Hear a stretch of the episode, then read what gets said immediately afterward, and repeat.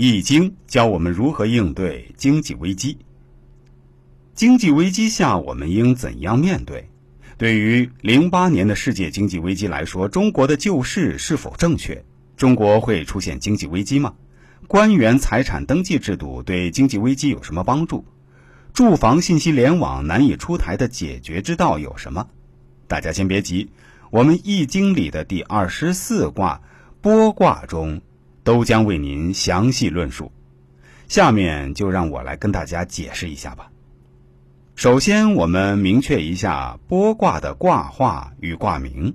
这剥卦是由一个八经卦艮和一个八经卦坤相重而成。剥卦是上艮下坤，艮为山，坤为地，因此剥卦习惯上也叫天地剥。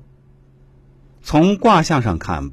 本卦只有一条孤单的阳爻，并且势单力薄的走到了尽头，形成了五条阴爻紧逼一条阳爻的现象，所以本卦又叫重阴剥阳。当然，本卦的阳爻被逼到最后，将会从最底下出来，表现着从头再来、重新崛起的势头。这就是下一卦要说的复卦。这个复卦也就叫做一阳来复。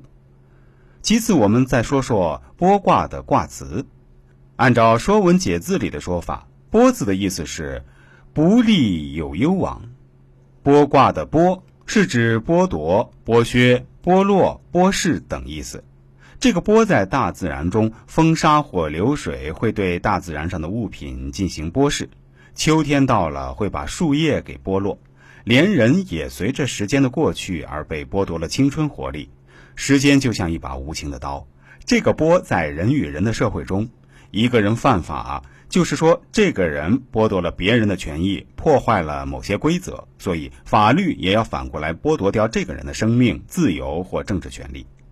一些企业主或资本家凭借其自身的优势，也会剥削工人的血汗。工人为了不被剥削，就开始罢工和毁坏机器，而有些政府也光明正大或暗中剥夺民众的财富。于是政府就失去了威信，人们的道德下滑，环境恶化，失业率高，恶性事件频发等等，都是社会剥的现象。人的社会就是一个欲望的社会，人因为有欲望，所以推动社会进步。但是人也因为欲望而出现人与人之间相互剥夺的现象。没掌握权力的人容易被有掌握权力的人剥削，没拥有资源的人容易被拥有资源的人剥削。总的来说，就是弱者容易被强者剥削，这就是所谓的丛林法则。